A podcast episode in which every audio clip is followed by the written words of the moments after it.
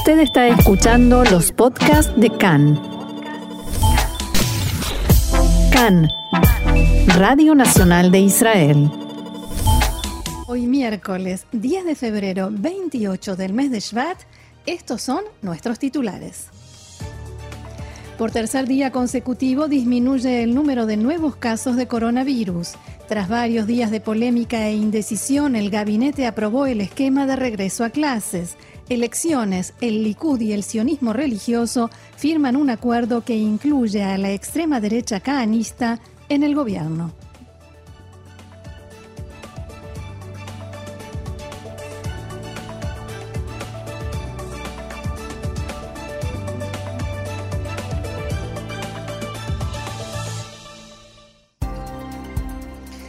Vamos entonces al desarrollo de la información. No podía ser una excepción. Comienza hoy también con coronavirus. Gracias, Roxana. El Ministerio de Salud informa en su sitio oficial de Internet que hasta su última actualización en la mañana de hoy, ayer se registró un total de 6.062 nuevos casos de infectados con coronavirus.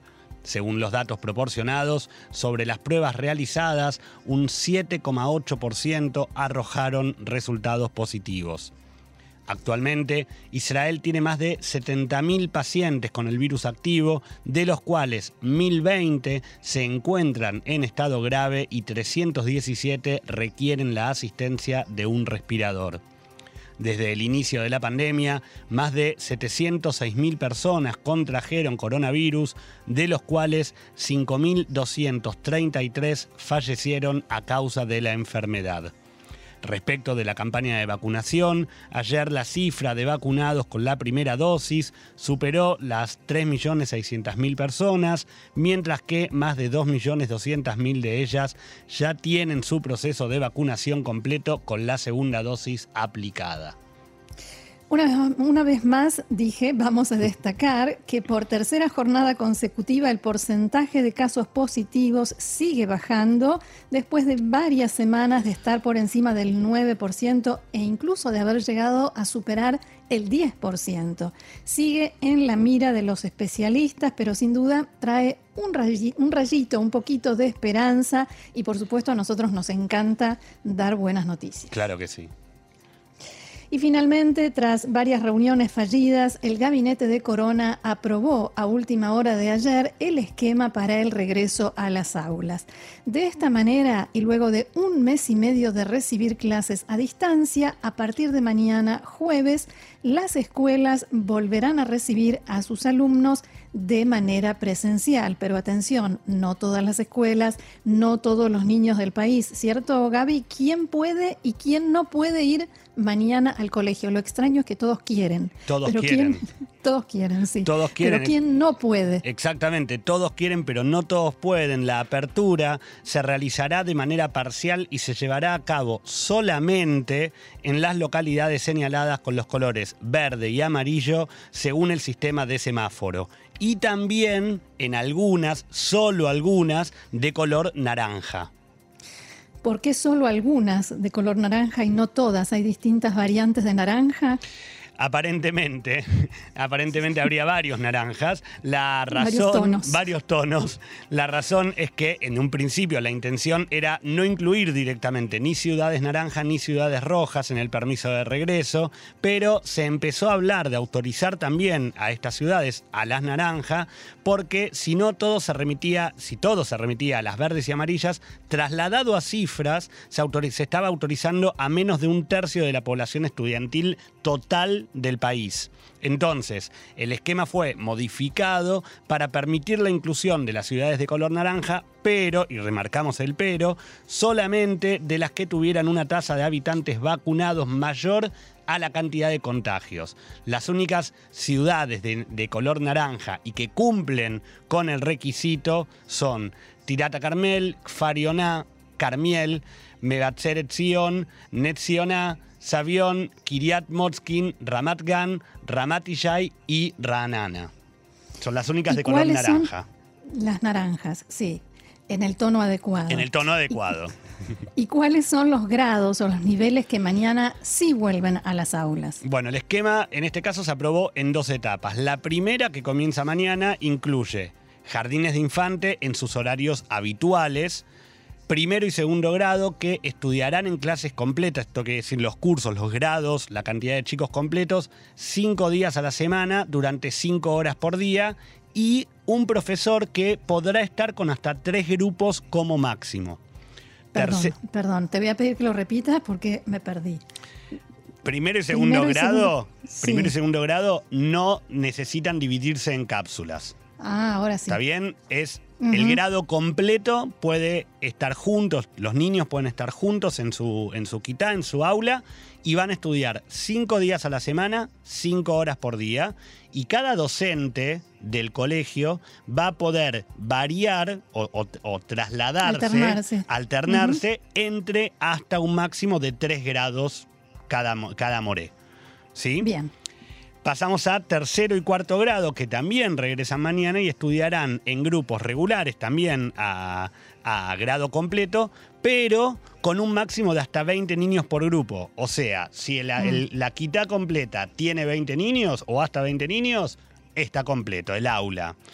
Ahora, si excede los 20 niños, ahí ya tienen que dividirse en cápsulas.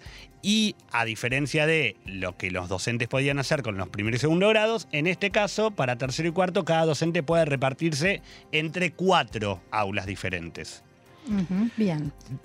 Seguimos. Los, tsaronim, las eh, actividades extraescolares que tienen los colegios cada tarde para eh, los jardines de infantes, para los, los niños de jardines de infantes y de los primeros grados de primaria vuelven a funcionar, funcionarán cinco días a la semana, tanto, como decíamos, para los niños de jardín como para los niños de primer y segundo, y llevarán a cabo sus actividades con grupos de hasta 28 niños cada uno.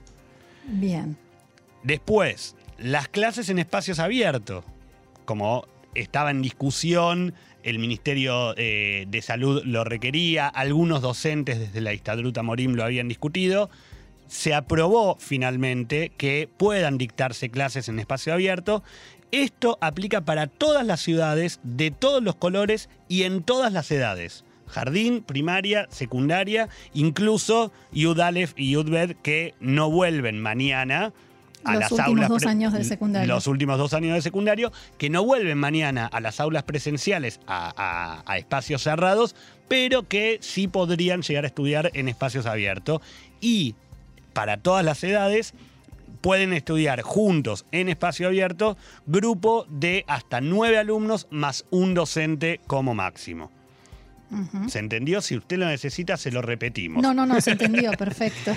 La segunda etapa va a incluir al resto de todos los niveles y ocurrirá recién entre la última semana de febrero, previo a la festividad de Purim, algunos grados antes y otros después de Purim, y hasta el 9 de marzo, que fecha que va, eh, va a ocurrir justo dos semanas antes de las elecciones.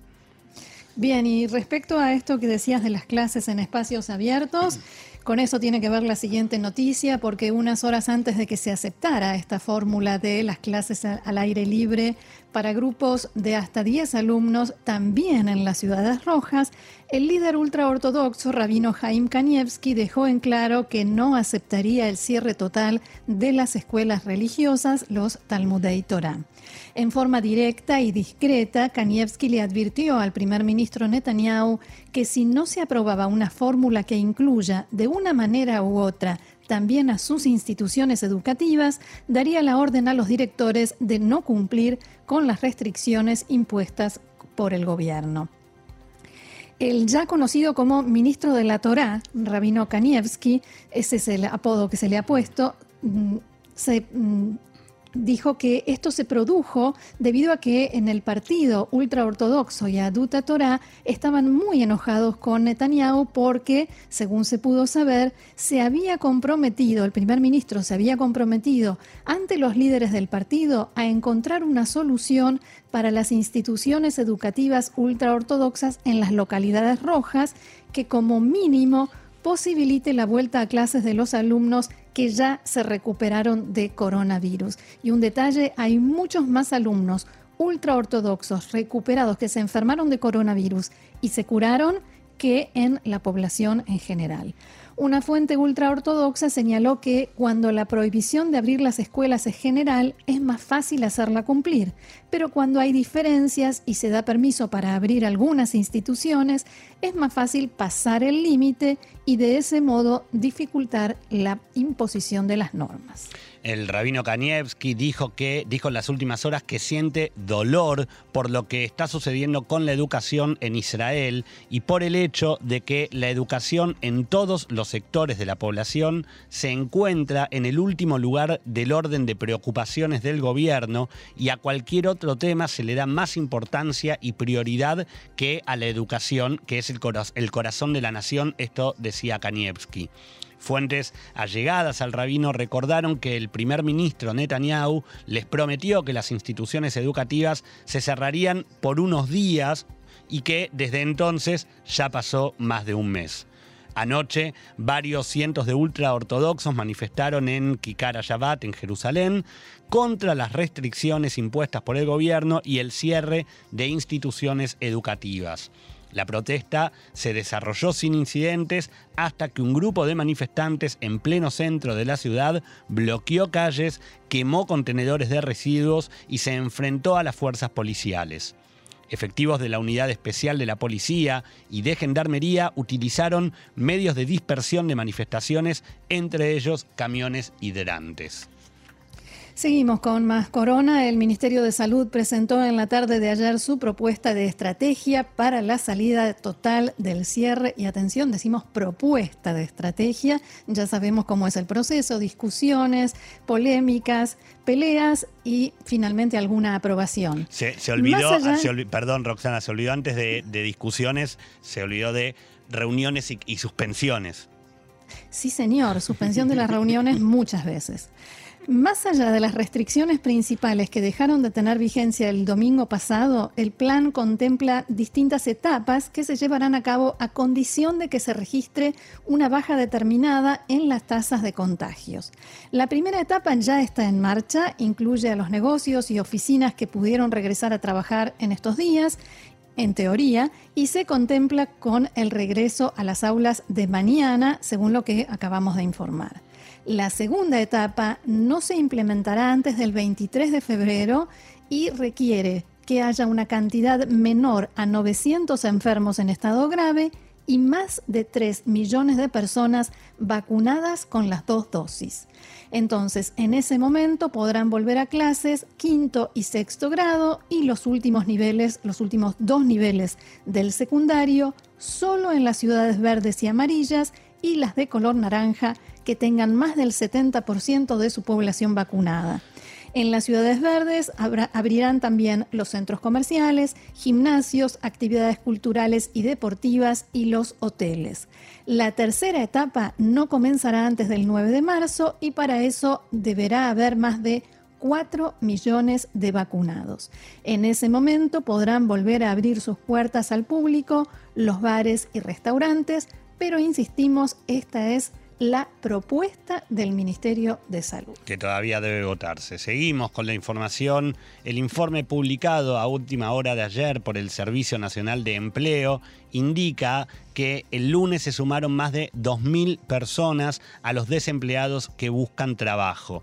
Desde el comienzo del tercer confinamiento se registraron más de 180.000 desocupados y casi 138.000 de ellos son personas que debieron tomar licencia sin goce de sueldo.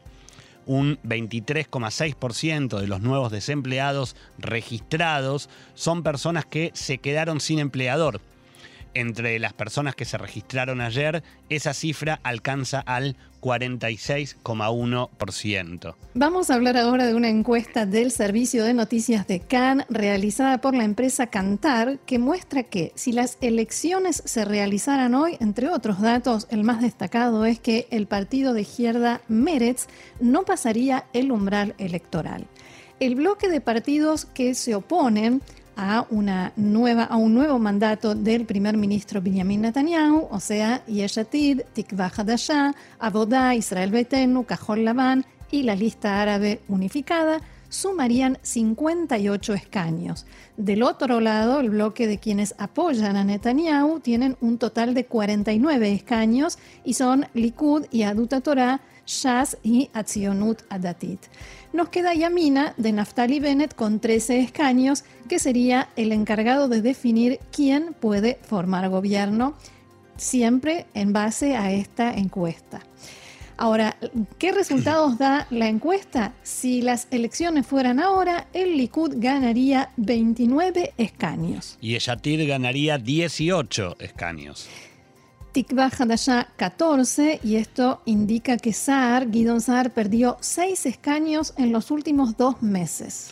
Y Amina tendría 13 escaños, lo que lo hace quedar bastante estable a como venía en, los últimos, en las últimas encuestas. La lista árabe ex unificada, hay que decir, nueve escaños muy afectada por la división, por la separación de Mansur Abbas.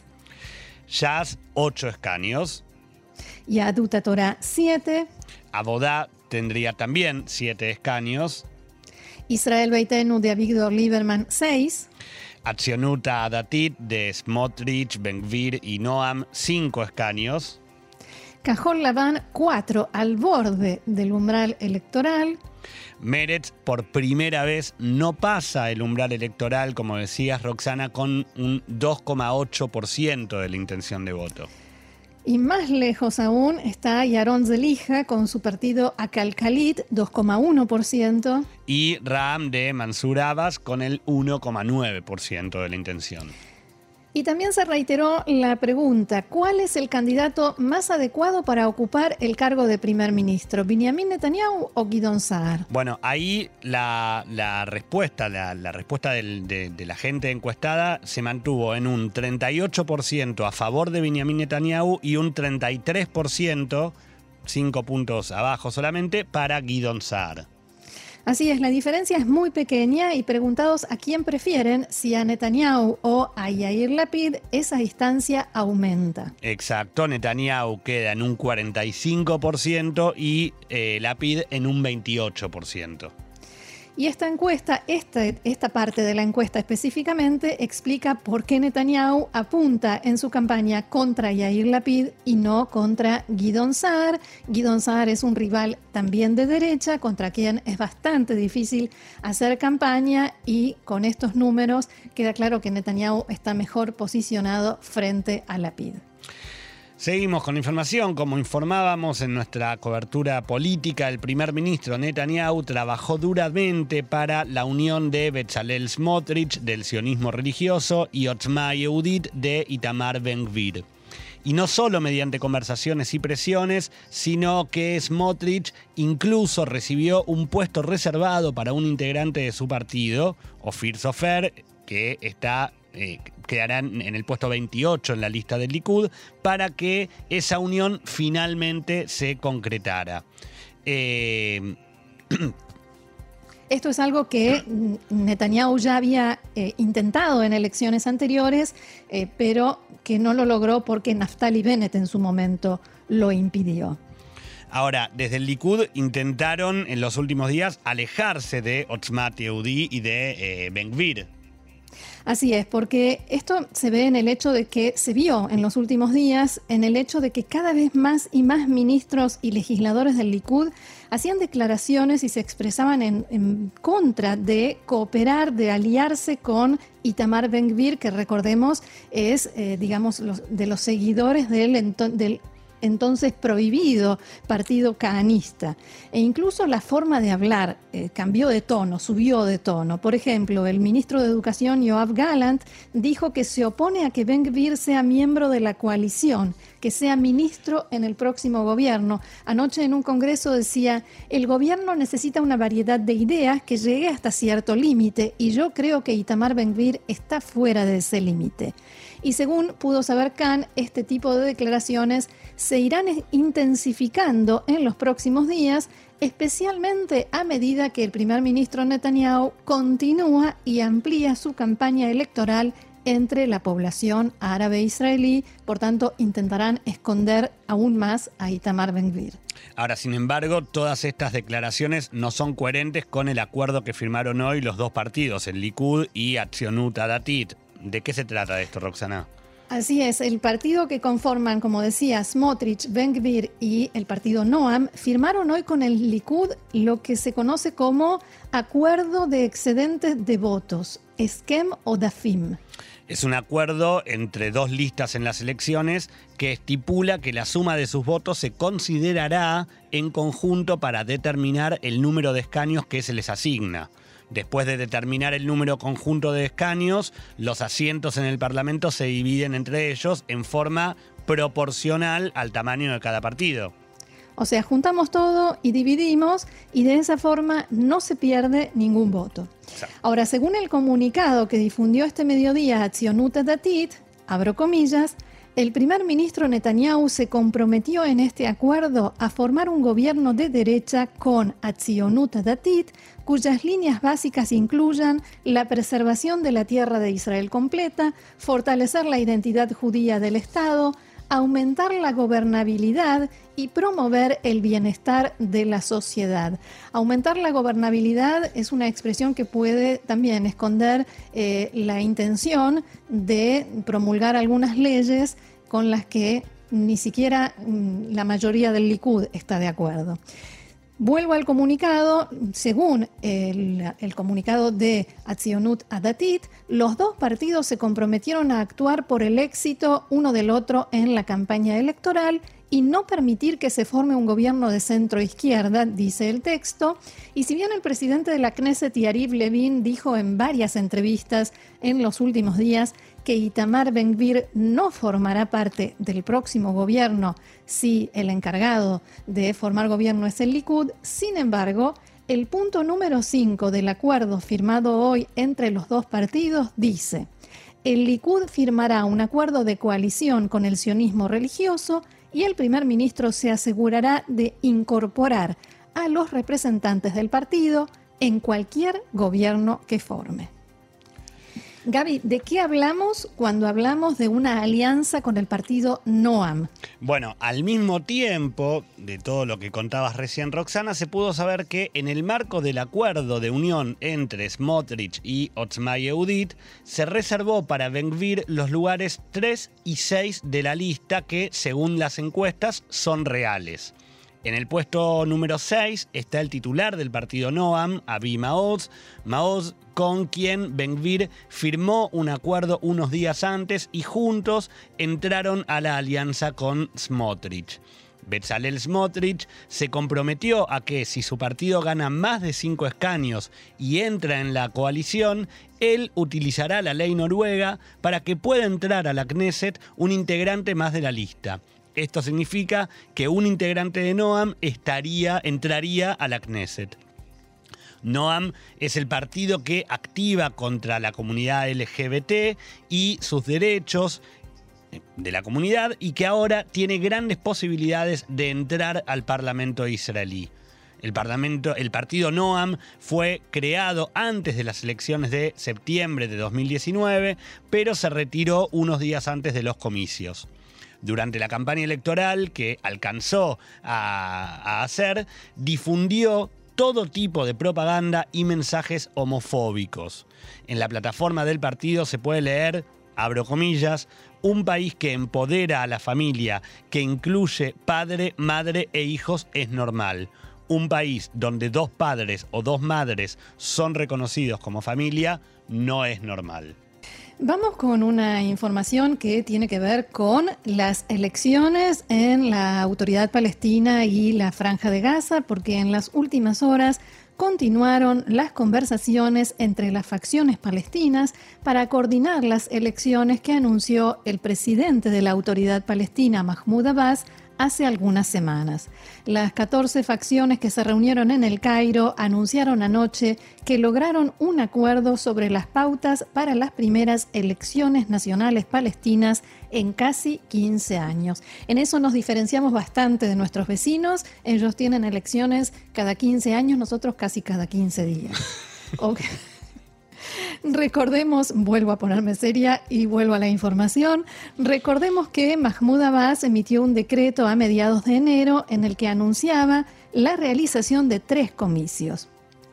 Elecciones legislativas, presidenciales y del Consejo Central de la OLP, la Organización para la Liberación Palestina. El representante de Fatah en estas conversaciones, Jibril Rayoub, declaró después del encuentro que Fatah y Hamas llegaron a entendimientos que les permitirán avanzar con el proceso electoral. Desde Hamas, uno de los líderes de la organización, Jalil al-Haya, dijo en un comunicado que todas las partes acordaron los procedimientos para establecer un tribunal electoral independiente y asegurar elecciones libres y justas. Al-Haya agregó que las facciones palestinas regresarán a Egipto en marzo para continuar las discusiones sobre las elecciones para la dirigencia de la OLP. El acuerdo anunciado eh, anoche contempla el compromiso de todas las partes a la liberación inmediata de los presos políticos, permitir que los miembros de la otra facción hagan campaña en su territorio y, textuales palabras, detener el enjuiciamiento de personas por motivos de afiliación u opinión política. Tanto Fatah como Hamas han reprimido en forma constante la actividad del movimiento rival en las áreas que controlan. El acuerdo también llama a que se nombre un tribunal electoral con integrantes provenientes de Gaza, Cisjordania y Jerusalén Este.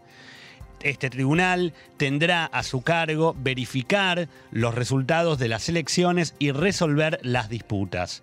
Este fue uno de los puntos más polémicos y ríspidos de las conversaciones. Antes de su derrota en 2006, Abbas efectivamente dejó a un tribunal independiente equivalente, sin poderes ni influencia real. Los rivales de Mahmoud Abbas, dentro de la autoridad palestina y miembros de Hamas expresaron preocupación de que vuelva a hacerlo.